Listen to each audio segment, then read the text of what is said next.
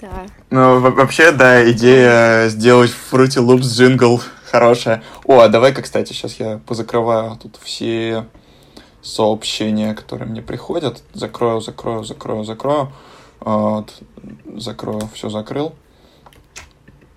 Все отлично. Я э, хорошо, я все закрыл, а сценарий подкаста я тоже закрыл. Отличная идея. Так, давайте-ка все обратно скопируем. как... Как швейцарские часы. Мне очень было интересно, что же там все-таки за рабочий план. у- Ну все, погнали. Да- Можем ради прикола сделать, чтобы в этот раз ты начала, чтобы мы по очереди типа начинали. В прошлом подкасте я я начал, а в Ой, ну этом ты хорошо, начала. какая честь, какая честь, я начинаю. А, Мне дарована честь начать этот выпуск подкаста, и э, я хочу, во-первых, сказать о том, что он у нас очень праздничный, потому что мы защитили свои дипломы, и вполне удачно. А, Я звучу максимально неубедительно, Да. и э, защита диплома у меня... Ну, то, что защитили, это уже удачно. Подробности будут в инсайтах. Мы защитили. Это было тяжело. И как минимум как минимум два моих концерта на этой неделе связаны с защитой диплома. И мне бы хотелось сказать, что это очень хорошие и положительные инсайты, но на самом деле это травматичный опыт. Я хочу рассказать про то, э, как через него можно пройти, можно ли через него пройти. Но перед тем, как мы к этому перейдем, нам надо А. сказать, как называется наш подкаст и кто мы такие. Потому что мы успешно об Блин, этом я забыли. такую речь уже сделала. Ну А, ладно. Итак, йоу, меня зовут Лев Левитки, со мной Лиза Худайбердиева. Это второй выпуск подкаста, который мы назвали э, рабочим названием «Подкаст рабочий как швейцарские часы». Название рабочее как швейцарские часы. Ладно, подкаст с рабочим названием «Это окей». Меня зовут Лев Левицкий. Это, это, окей, давай пробуем сделать джингл. Давай. Три, два, раз. Да подожди, три, два, раз. Давай. Это, Это окей. окей. Восхитительно. И, еще на фоне э, джингл Эблитона Та-та-та. прилетает к нам. Да. Та-та-та. Это подкаст, где мы с Лизой каждую неделю делимся своими инсайтами, открытиями, переживаниями, что нового мы узнали про себя и про мир. Меня зовут Лев Левицкий, я начинающий продукт-менеджер, и у меня есть телеграм-канал и два подкаста. Это мой третий подкаст. У меня есть подкаст про Россию и подкаст «Как ты это делаешь», где я болтаю с интересными людьми. И я друг Лизы Худайбердиевой. Это главная моя заслуга. Да, эм, я как раз и есть Лиза Худайбердиева, и э, насколько вы знаете, э, сегодня у нас будет новый факт обо мне. Э, Я защищала диплом на тему ностальгии по 90-м, и понравилось только мне. И мне понравилось, конечно же. Но не комиссии. Но не комиссия. Да, э, я хочу рассказать про травматичный опыт и важную такую вещь, которая, я думаю, пригодится многим на самом деле. Э, А, все, заново. Я хочу рассказать про очень важную вещь, которая, я думаю, пригодится многим, когда они будут поддерживать своих друзей или, э, как минимум, поддерживать себя. И это первый шаг, который помогает мне в таком случае.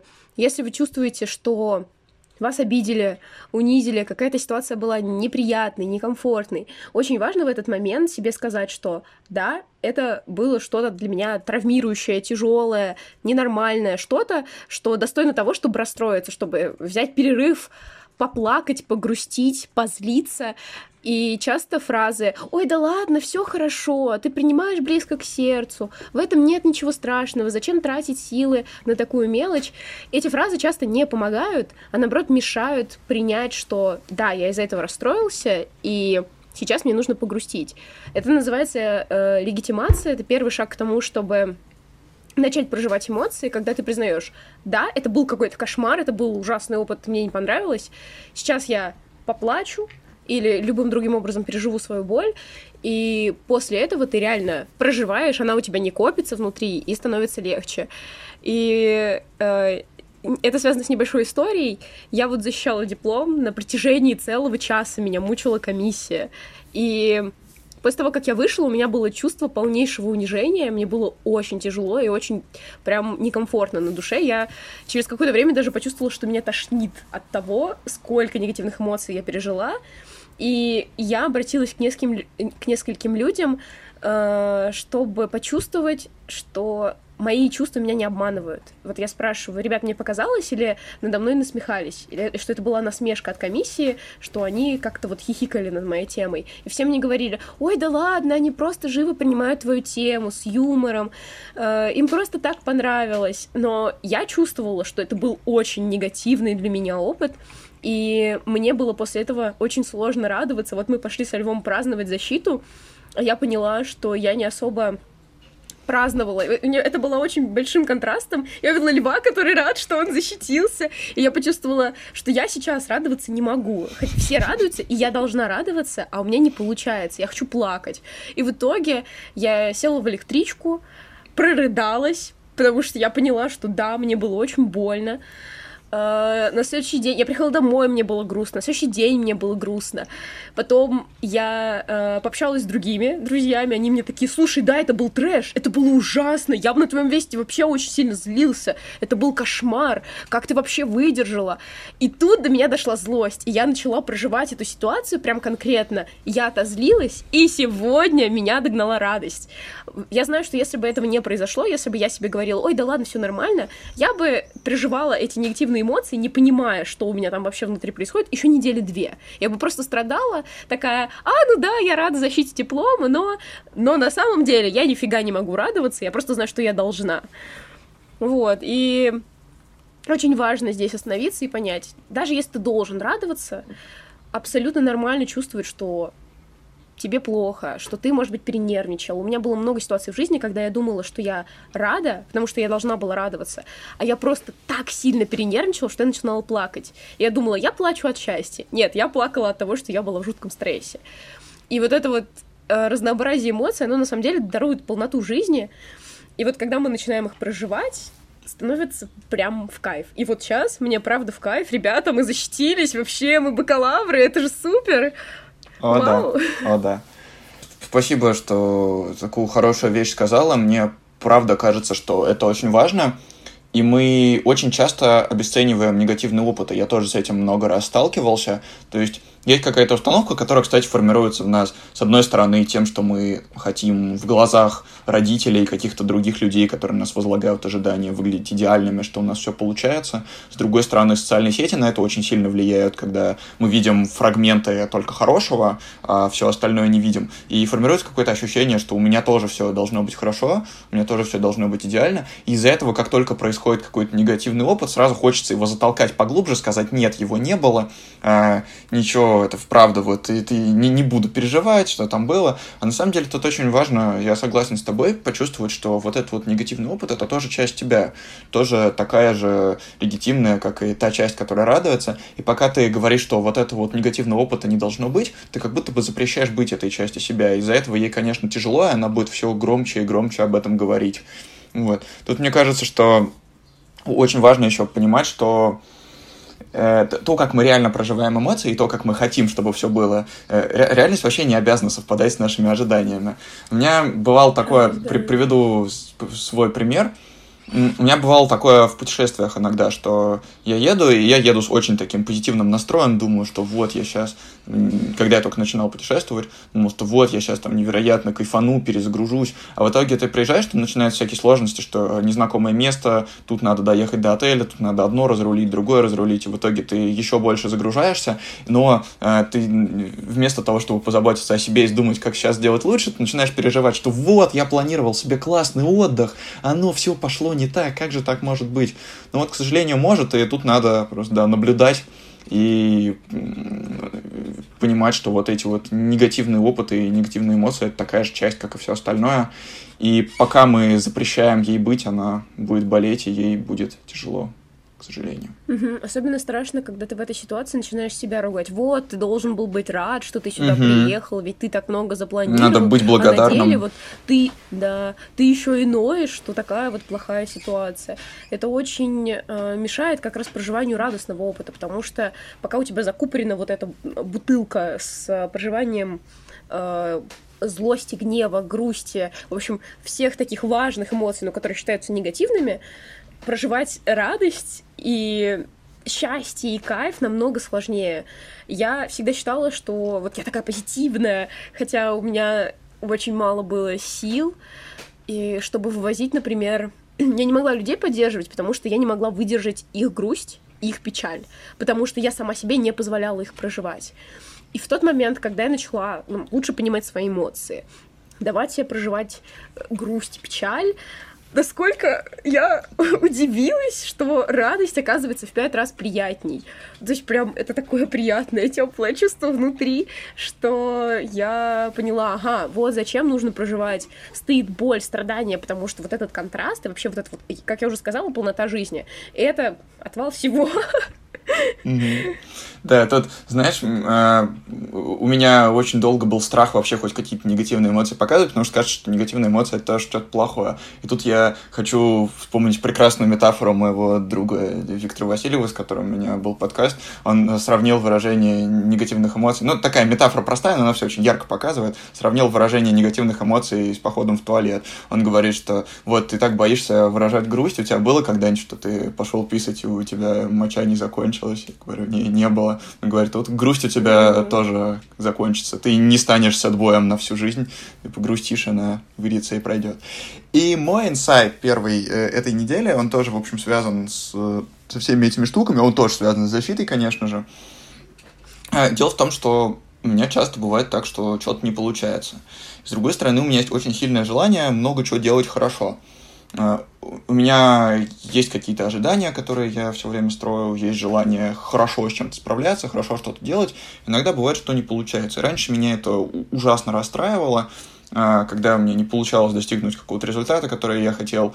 Вот, э, например, даже в случае защиты диплома тоже я в целом собой скорее доволен, но я понимаю, что в каких-то местах я мог бы что-то сделать по-другому, и вот я начинаю оглядываться назад, начинаю искать какие-то штуки, где я ошибался, как-то себя винить, это бесконечно. И тут э, главный инсайт этой недели для меня, это, наверное, про то, что такие моменты очень важно вставать на свою сторону, а не на противоположную сторону.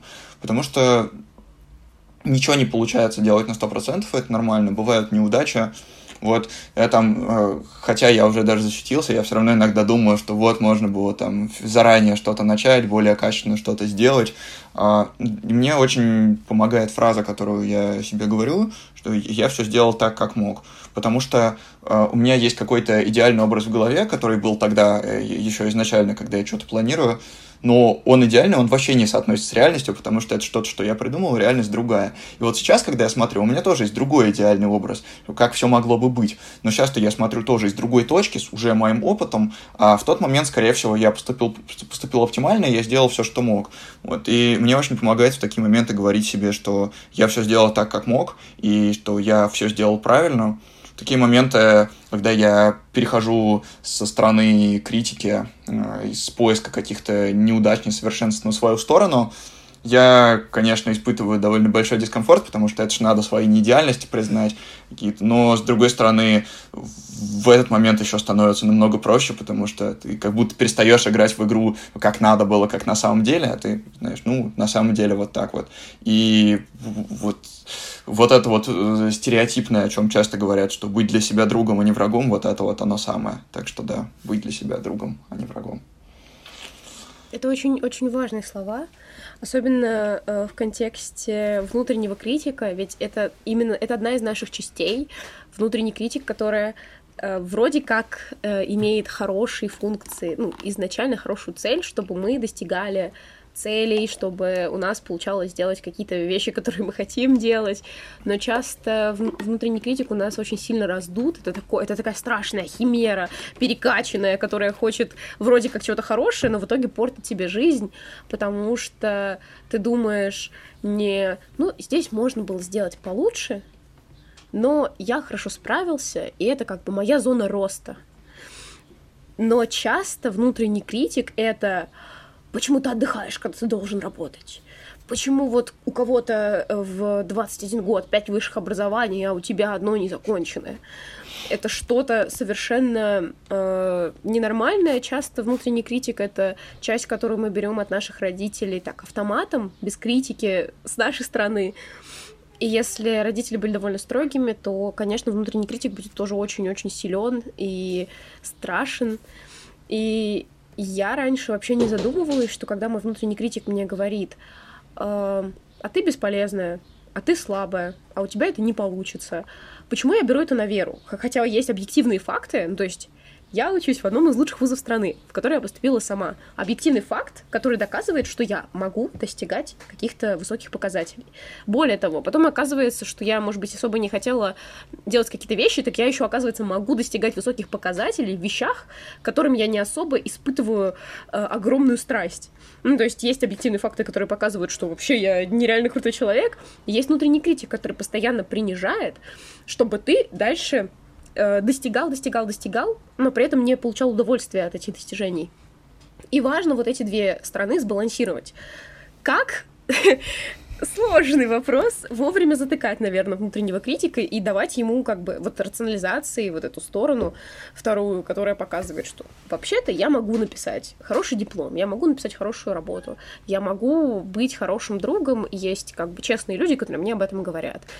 И когда начинаешь немножко вот с, с этой стороны рационалистически больше подходить, как-то так приятно становится, потому что оказывается, что объективно, а ты очень даже неплохой человек. Ну, ты человек, ты можешь совершать ошибки. И это более того, это нормально, и часто это делает тебя э, приятным человеком, потому что на самом деле идеальных людей никто не это любит. Это окей. И людей, которые... Это окей. Да, это окей. И более того, людей, которые пытаются быть идеальными, тоже не все любят, потому что это всегда иллюзия. Угу. Вот. Да. Абсолютно так оно и было. У меня про, про идеальность тоже отзовусь. Я очень стеснялся показывать какие-то свои уязвимости довольно долго, и я, я старательно строил свой публичный образ, что вот, чтобы, не дай бог, про мои какие-то неудачи никто не узнал, чтобы стараться показывать О, да. только хорошее. И это довольно неудачно я работало, помню. то есть я вызывал Э, кучу негативных эмоций у людей, ну, в первую очередь зависть, в остальное, ну, они просто, естественно, не, не верили в то, что оно так бывает, и в конечном итоге это хуже работало. Вот где-то последние полгода я это довольно удачно перестраиваю, как мне кажется. Сейчас вот у меня есть телеграм-канал, где я прям... У меня, я помню, что для меня был переломный момент, когда я открыто написал э, пост, где я прям пишу, что мне страшно из-за этого, я переживаю из-за этого. У меня прям руки дрожали, когда я его публиковал. Но да, ты показываешь уязвимости, ты показываешь, что ты живой, и в итоге это только намного лучше работает, потому что это правильный путь. Давай свой uh, second insight. Так, мой второй инсайт — это очень сложная на самом деле тема. Я думаю, что она еще будет возникать, но э, она даже спорная, я бы сказала. Мы живем в обществе людей, которые часто живут с недиагностированными ментальными заболеваниями, и поэтому ты, когда начинаешь выздоравливать, ты неожиданно чувствуешь чувствуешь себя как в песне тараканов. Это я сошел с ума или весь мир сошел mm-hmm. с ума? Потому что э, ты начинаешь понимать, что э, ты ощущаешь сопротивление других людей в моем примере, э, абстрактное объяснение не очень понятное, я думаю, в моем примере я э, лечусь от расстройства пищевого поведения. Кто не знает, это ментальное расстройство, которое связано с э, излишней обеспокоенностью по поводу образа твоего тела, э, твоего питания. Это очень нездоровая вещь, это одно из самых смертельных ментальных заболеваний. И для меня это очень тяжелый процесс, потому что я болела им около 10 лет. И болею все еще, оно стало хроническим сейчас. И вот я набираю вес, Эм, и я чувствую, что я чувствую себя здоровее, ментально я намного счастливее, я наконец-то не считаю калорий каждый день, не взвешиваюсь, э, тело и мое питание перестало быть идеей фикс, у меня нет ограничений, я могу есть и не, не испытывать стыд. А люди вокруг начинают э, реагировать совсем иначе, потому что, ну, РПП, мне кажется, болеет каждый третий. Особенно среди женщин, потому что для нас это вообще большая проблема, так как у нас женская гендерная социализация красоту возводит в особый... Ей придает особую ценность. И многие девушки мне начинают говорить, что ой, ты полненькая. Хотя я впервые за много лет наконец смотрю в зеркало и думаю, я оказывается, не толстая. Вот я худела, была 50 килограмм, и не была толстой. И сейчас я не толстая. И даже если я буду толстой, это не катастрофа. И я чувствую это сопротивление общей культуре диет, потому что сейчас мы живем в культуре диет, потому что мое выздоровление не поддерживают. И когда ты... Это бывает во многих, на самом деле, моментах, когда ты становишься честнее, и твое выздоровление не поддерживает, потому что ты становишься менее удобным. И когда ты прорабатываешь детские травмы, и родители не поддерживают твое восстановление, потому что, ну, как в меме, извините меня, давай, ходи к психологу, делай мать сиротой. Потому что ты становишься взрослее, и какие-то проблемы родителей, которые они возлагали на ребенка, может быть, э, какие-то свои надежды, они перестают сбываться. И это правда непросто, и это сопротивление часто как раз-таки показатель того, что ты движешься в правильном направлении. Особенно, когда ты чувствуешь, что люди вокруг тебя не понимают и, может быть, даже там критикуют, но для себя ты чувствуешь, что ты все делаешь правильно, и тебе наконец-то легче жить я не буду здесь давать совет, что вот идите по пути сопротивления. Скорее, скорее, я хочу, чтобы все себя чувствовали изнутри лучше и комфортнее, чувствовали, что они выбирают себя. Э, ну вот пример, я набил татуировку, ребята, смотрите, вот она мне еще в процессе. И мою татуировку начали критиковать на первом же медосмотре. Первый же врач. Вау. А я настолько в своем, в своем информационном пузыре жила, что я даже не ожидала, что такое может быть. Я так долго жил, э, шла к тому, чтобы присвоить себе свое тело, чтобы вернуть, чтобы почувствовать, что оно мое, я могу им распоряжаться, что я его люблю. И татуировка была одним из шагов к этому. И тут мне люди говорят, а как ты будешь ребенка кормить? И я такая, чё? Какого ребенка? Что за прикол? Я ребенок, мне нормально. вот. И это такой показательный пример. Короче, да, выбираем себя. Это не про эгоизм, потому что когда ты выбираешь себя, ты становишься добрее к людям ты переста... тебя перестает э, волновать, что там другие люди с собой делают, mm-hmm. на самом деле, потому что ты думаешь о себе, о своей, э, своей жизни. О, как хорошо сейчас мой инсайт под это подвяжется. Я очень согласен с тобой и очень согласен с тем, что да, сопротивление, правда, возникает. У меня оно тоже возникает. А, на самом деле тут дело в том, что мы можем проделать на травме на какой-то очень большой путь, очень большой. И на самом деле вот те люди, которые, те люди, которые нас сейчас окружают, те люди, которые к нам привыкли, то место, в котором мы находимся, э, профессиональной, жизненно, все это результат того пути, который мы прошли раньше. И очень может быть, что мы его проделали на травме. Я это знаю точно про себя, потому что я, э, у меня была травма про достижения, про то, что мне нужно быть классным, много всего достигать. И я на этой травме очень много всего достиг. Я хорошо учился, много работал, очень много работал, много старался заводить друзей, из-за этого меня осталось много социальных связей. И это большой путь, и когда ты перестаешь идти по этому пути, очень многие штуки начинают как будто бы отваливаться, и от этого тоже очень тревожно. То есть, что вот твой привычный мир начинает разрушаться, и вместо него появляется что-то другое. Я слышал историю, что всяким успешным бизнесменам, которые, которые приходят на психотерапию, у них обычно все, все хорошо, много машин, квартир, денег, но они чувствуют, что что-то не так, и с этим запросом они приходят. Им говорят, ну мы сейчас посмотрим, что там у вас не так, на это понадобится много времени, но вы же понимаете, что вы там, можете обнаружить, что все эти машины, деньги, квартиры, что все это вам на самом деле не нужно, и потому что все это делалось на травме на самом деле. А, Про... Будешь жить в лесу и выгуливать Мож, может, быть, может быть, на самом деле, да, может быть, э, путь ведет вас совсем в другую сторону. Про что мой инсайт? Мой инсайт про то, что на самом деле э, та, та реальность, которая существует вокруг, вокруг нас, и то, каким мы видим мир, это очень-очень-очень субъективная штука, и мы сами можем на нее влиять. А, я очень долго жил с убеждением, что есть какая-то объективная реальность, где есть физические объекты, то я там вот как, как физический объект существую, что есть люди, которые окружают меня, есть какие-то дела. Все это можно вот так вот подняться, жить и панорамным вью на все это посмотреть. Ну, со стороны все видно.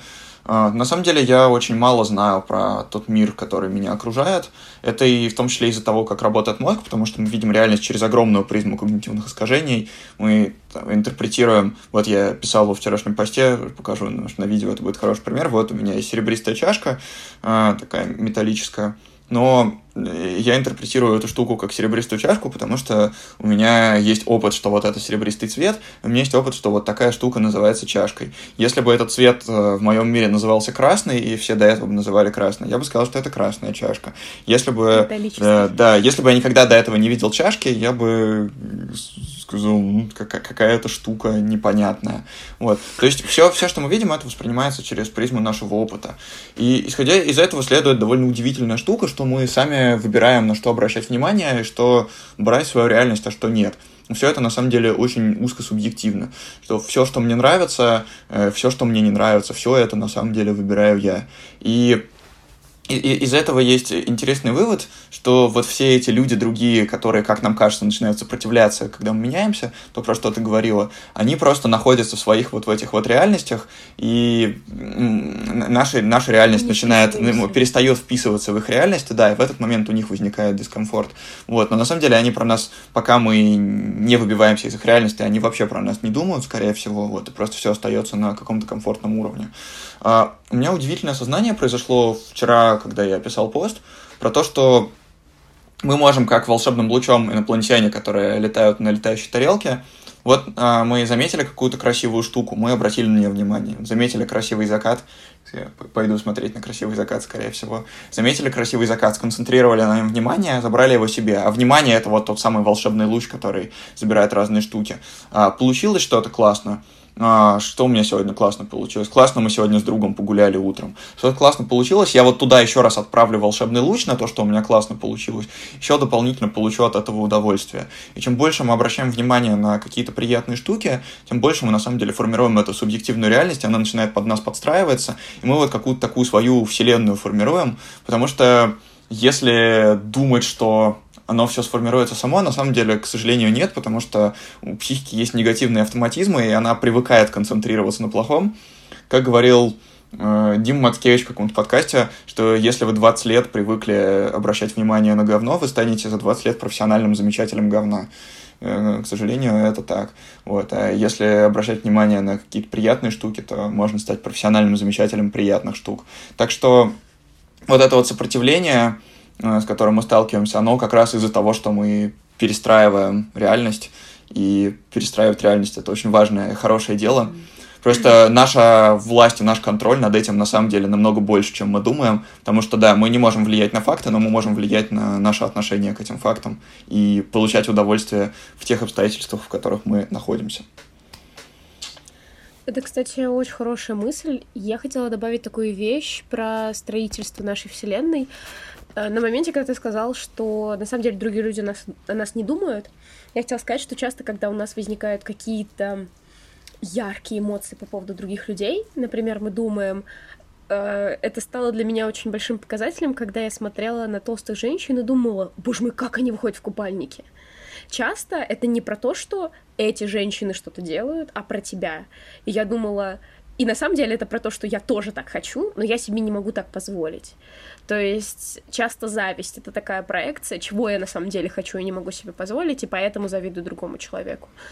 Uh, то есть все это в итоге оказывается про нас и в нашей вселенной. И еще одна вещь, это сегодня я услышала это в разговоре про тревожность, что когда ты, чем больше ты кормишь свою тревожность, тем больше она требует, mm-hmm. потому что ты тратишь на нее много ресурсов. То есть иногда есть смысл не сидеть и разбираться, почему я тревожусь, почему вот э, что я могу сделать, не кормить каким-то образом эту тревогу, то есть там заесть, условно говоря, что-то еще сделать, то есть потратить кучу эмоций, чтобы эти, чтобы эту тревогу заесть. Иногда есть смысл э, эту тревогу проигнорировать, например то есть и она уйдет. Я не уверена, сколько это работает, я только хочу попробовать это применить, потому что тревога это моя постоянная спутница. Mm-hmm. Вот. Но я уверена, что да, мы можем вполне определять свою реальность и делать нашу жизнь счастливой. И об этом говорит даже философия, что как бы мира не существует, э, возможно, все мертвы, это чисто проекция моего умирающего мозга. Вот. Э, это звучит очень плохо, но я скорее с позитивной точки зрения об этом говорю. Вот, и с этой точки э, мы, конечно, демиурги. Мы прям вообще можем изменить мир максимально угу. и использовать все в своих интересах.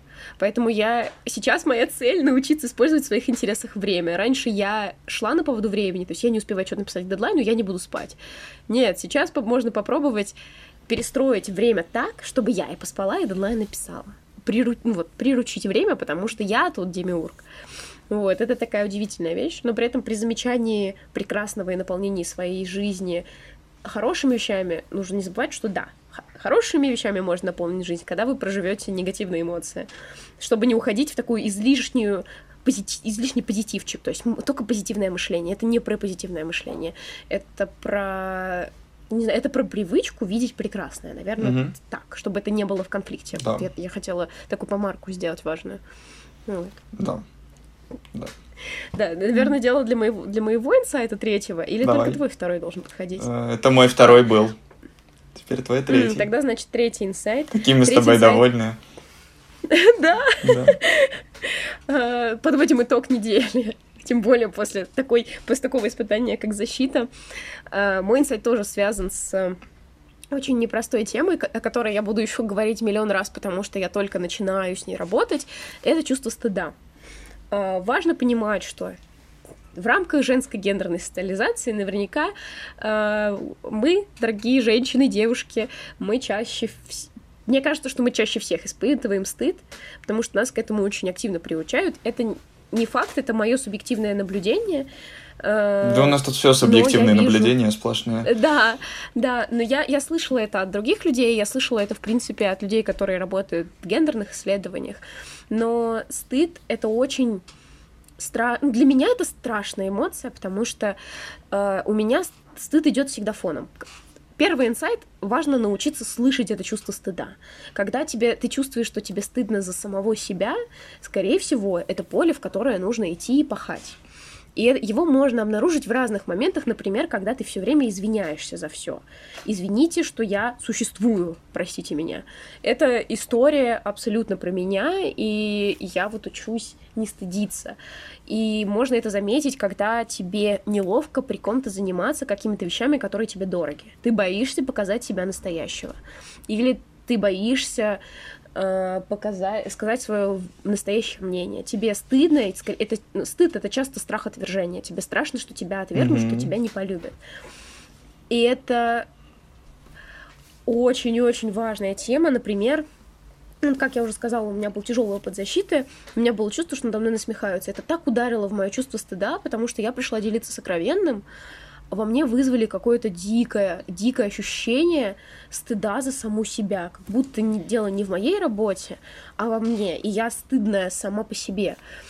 Э, поэтому хочется идти в эту сторону и понимать, что да, может быть, в моем детстве там что-то подшучивали над какими-то вещами, которые я люблю, но в будущем это не значит, что я стыдная и неловкая сама по себе. А второе, э, как говорится, как позориться, так до конца.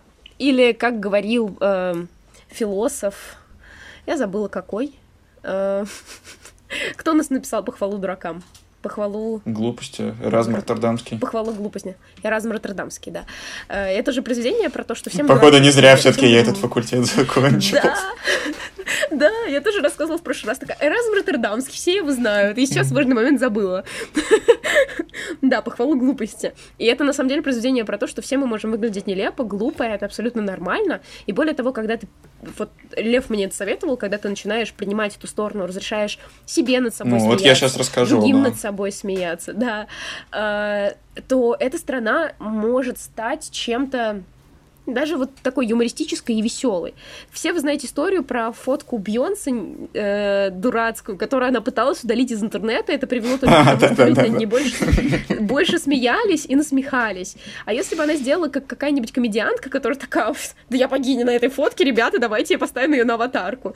Это, был, это вызвало бы совершенно другое ощущение, потому что самоирония — это просто нереальное оружие. Никто не посмеется надо мной, если я сделаю это первое. И это про уверенность в себе в том числе. Я для себя друг, который может сам себя постебать. И это круто. Угу. Я еще не могу. Друг, друг-шутник. Это мы с тобой. Друзья-шутники. Подружки-шутники. Мы с тобой. Голтон юморист, я юморист. Я юморист. Я юморист. Ух, про страх отвержения. Сейчас такой прогон будет.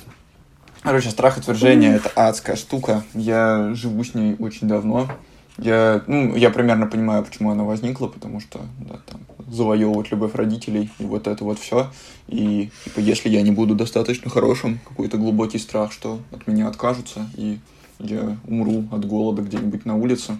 Вот. Очень... Важное пояснение, все достойны любви, как бы по факту своего существования. Я, у меня тоже страх отвержения и страх, ну, и недолюбленность конкретная, и мне кажется, у большинства людей, но все мы достойны любви просто потому, что мы есть. Все. Какой у нас добрый подкаст. Скрывайся. Ладно, да. ладно спасибо. спасибо.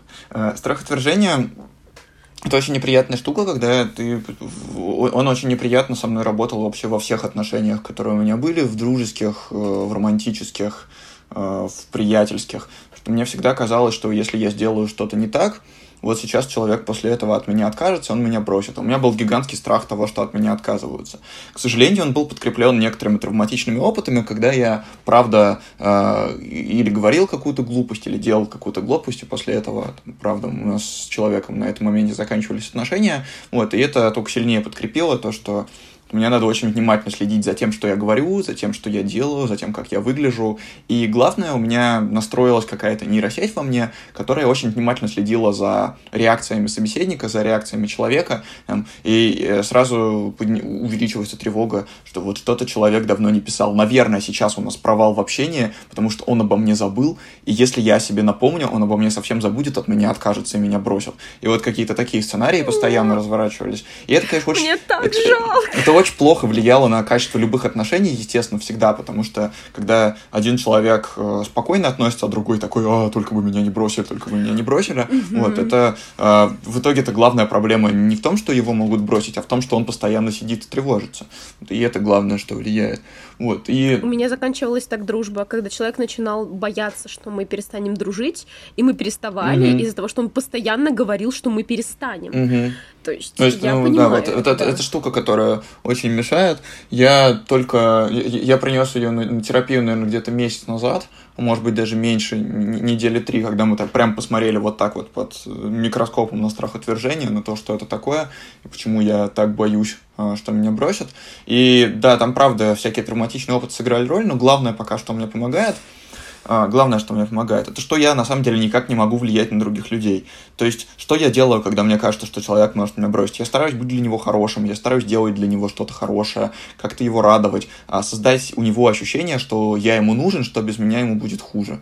Но при этом оно, конечно, совершенно так не работает. То есть, если человек принимает решение э, прекратить со мной отношения, это его абсолютно его решение, и как показала практика, у меня в марте было довольно травматичное расставание, там девушка приняла четкое решение, что она больше не хочет со мной встречаться, и я никак на нее не мог повлиять, потому что она физически другой объект, а, другая личность со своей вселенной, как вспоминаем мой предыдущий инсайт, абсолютно другой мир, на который моя власть никак не распространяется. И вот, никакое вот мое, никак я на это повлиять не могу. Мне очень помогла идея, что надо на самом деле всех освободить. То есть мне это такой дискомфорт доставляет. Мне это такой дискомфорт доставляет именно потому, что давай, про раскрепощение крестьян. О, да, о, да, всех. 1860 всех, всех, всех освобождаю. Вот. А, главное, главное это из-за чего мне тяжело, из-за того, что у меня в голове человек меня не может бросить. У меня, у меня в голове установка, что вот если мы, мы сейчас начали э, какие-то отношения дружеские или романтические, значит, все, у нас теперь все будет, все будет хорошо, и э, вот долго-долго-долго будет.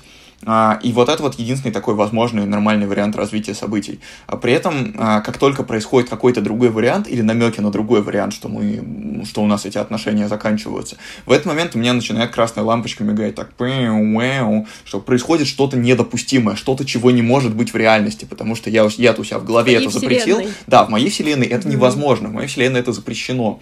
Вот. И поэтому меня так начинает плющить, потому что э, невозможная вещь становится возможной. Елки-палки, меня моя вселенная перевернулась только что. Э, в ней Ровно закон гравитации, в ней только что там, э, в ней должны там камушки Отказал. падать, да, а тут камушек вверх полетел с земли. Это что еще такое? Вот. И после этого, конечно, мне очень э, тяжело бывало в такие моменты. И да, идея в том, что садишься такой и говоришь, я разрешаю людям себя бросать, я разрешаю людям от себя отказываться, я разрешаю людям со мной не общаться, я разрешаю людям мне не отвечать.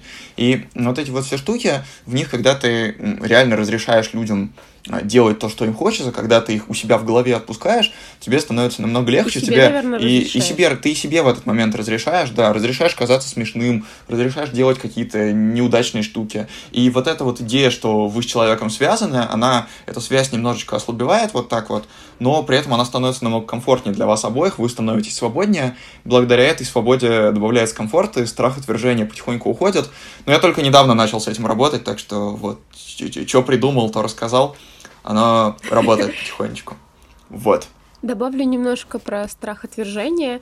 А, часто, когда у тебя есть недолюбленность от родителей, а, я вот не хочу быть э, тут прям хейтером таких родителей, но часто у нас бывает, что родители сделали все, что могли, но для ребенка этого недостаточно. И это нормально.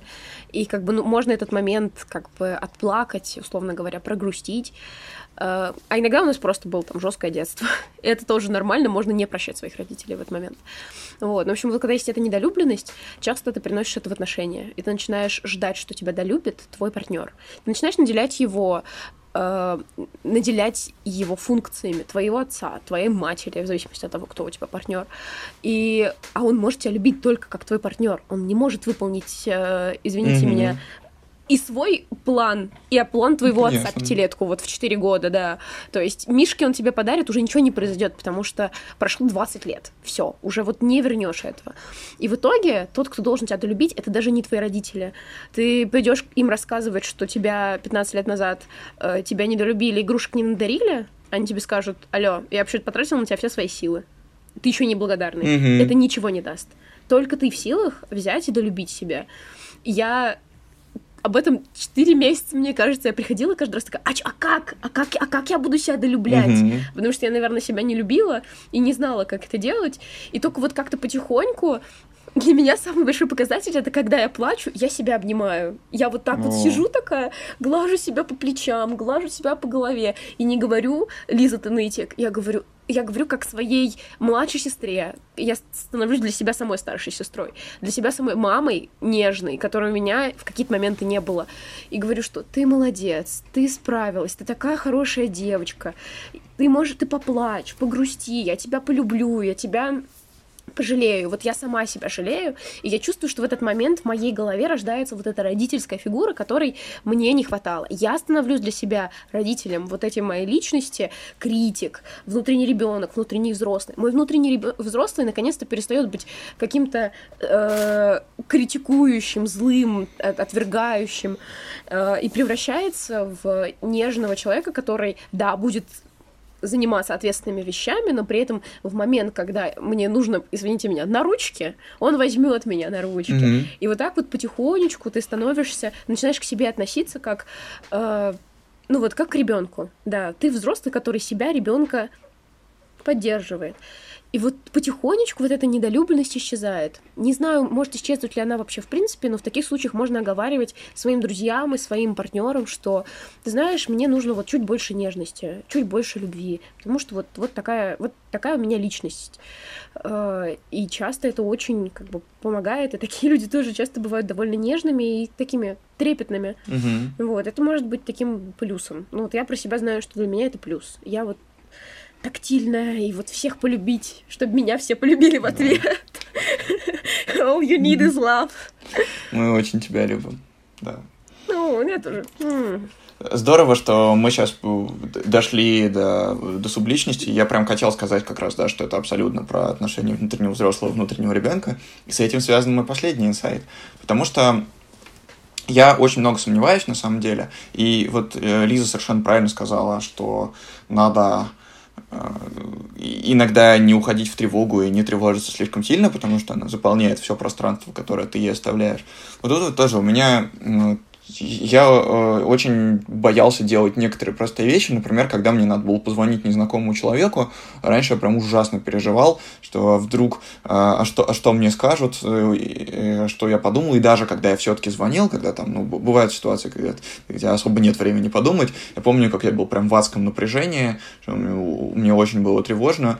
Э, бывают какие-то такие вещи, которые мы, которые, может быть, не очень приятные, но которые нам все равно приходится делать просто естественная часть жизни. Это какие-нибудь э, походы в магазин, разговоры на кассе, походы в банк, вот какие-то такие штуки. Или... Недосмотры! Или иногда по работе, если надо э, что-то написать или что-то сказать. Вот, и э, это такая, как бы я, я сказал бы, что вот есть общение со значимыми для нас людьми, такое глубокое, полноценное, есть коммуникация. И вот это вот все, это про коммуникацию. И мой инсайт в том, что надо давать себе побольше уверенности вот в этой коммуникации. Потому что э, когда ты очень сильно сомневаешься, от этого, в общем, никому лучше не будет. Есть штуки, которые все равно придется сделать.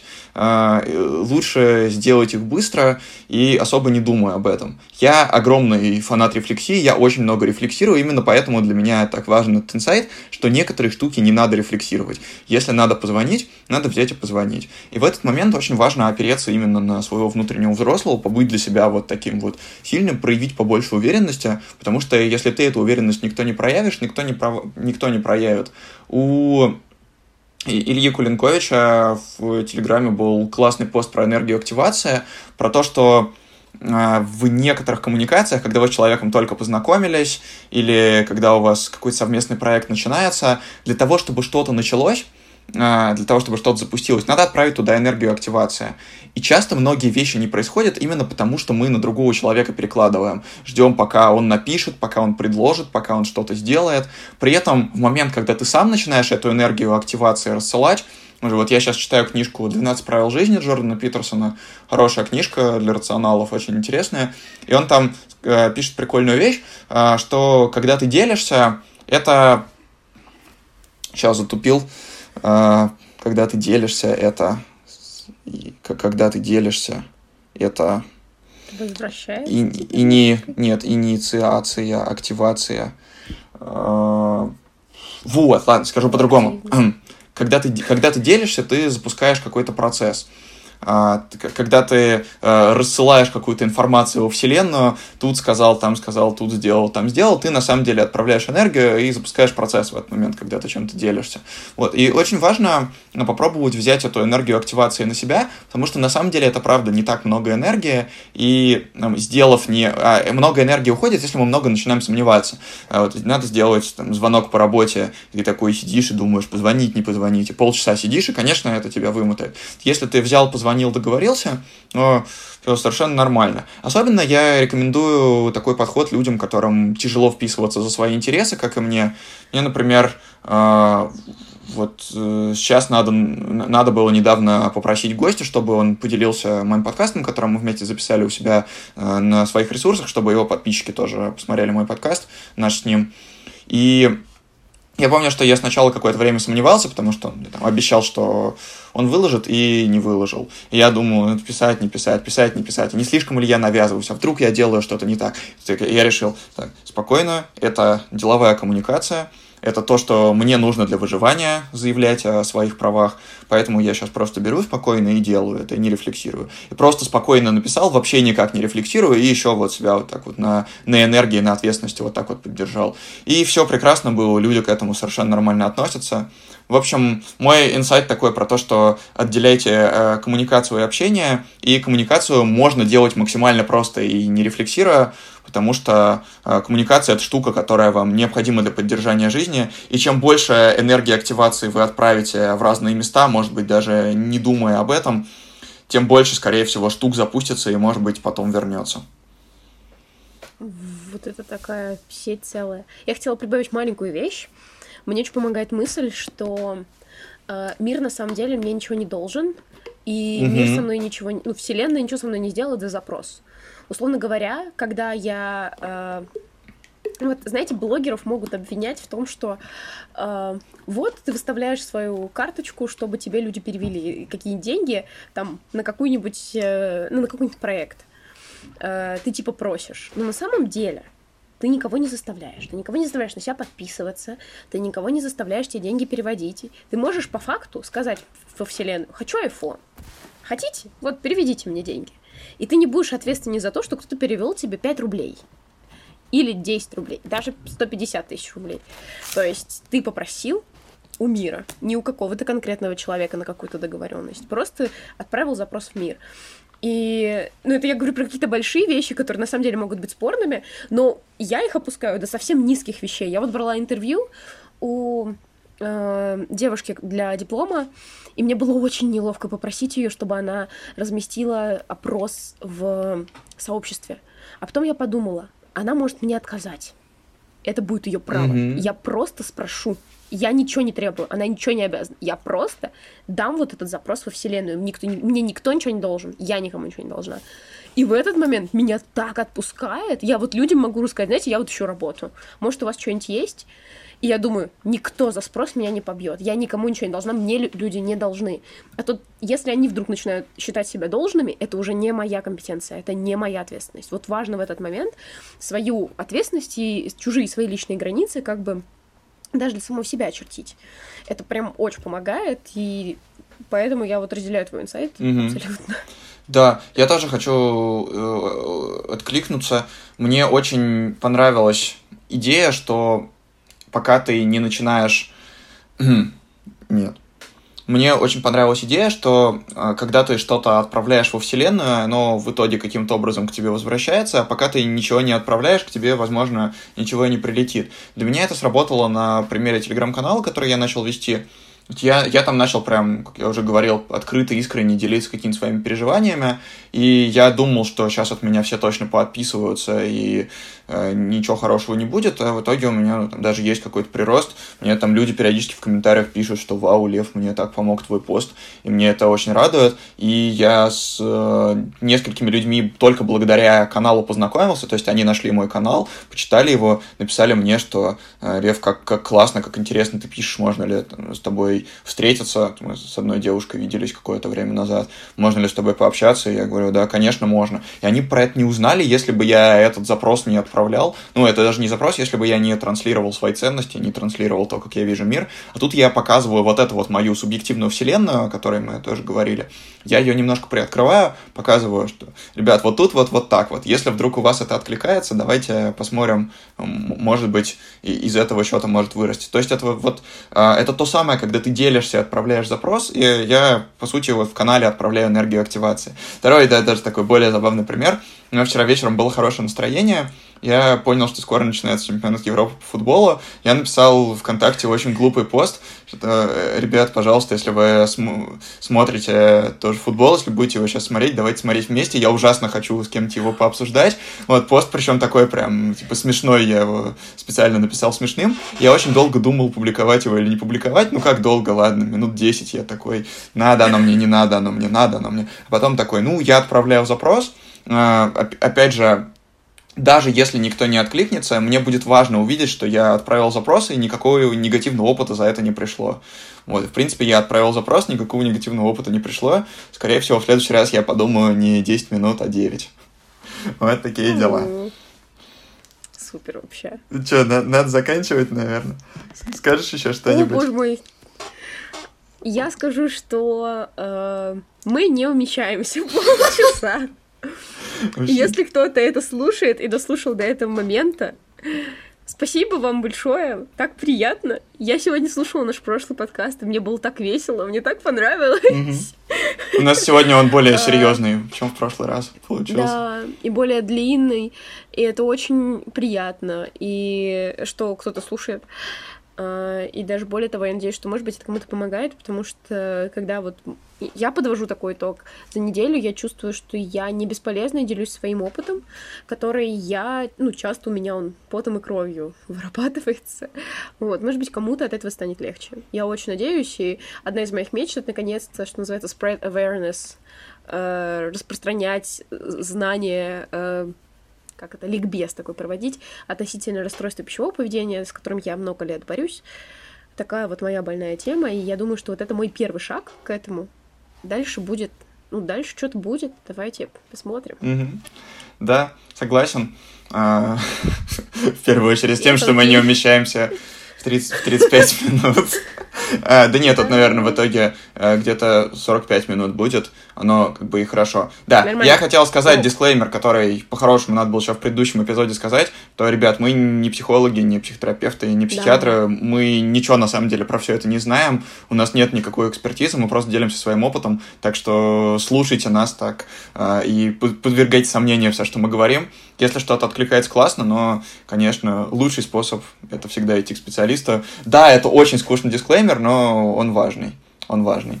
И Не слушайте каких-то левых чуваков из интернета, да? Слушайте левых Не чуваков из лев- интернета. Это мы. Слушайте Льва, слушайте Лизу. Это был подкаст. Давайте мы справимся. Да. А, Лиза. Это- Давай еще раз. Э, Это был подкаст. Это окей. Пока плохо получается. Мы Спасибо. чуть справимся через 10 выпусков. Пока-пока. Ей.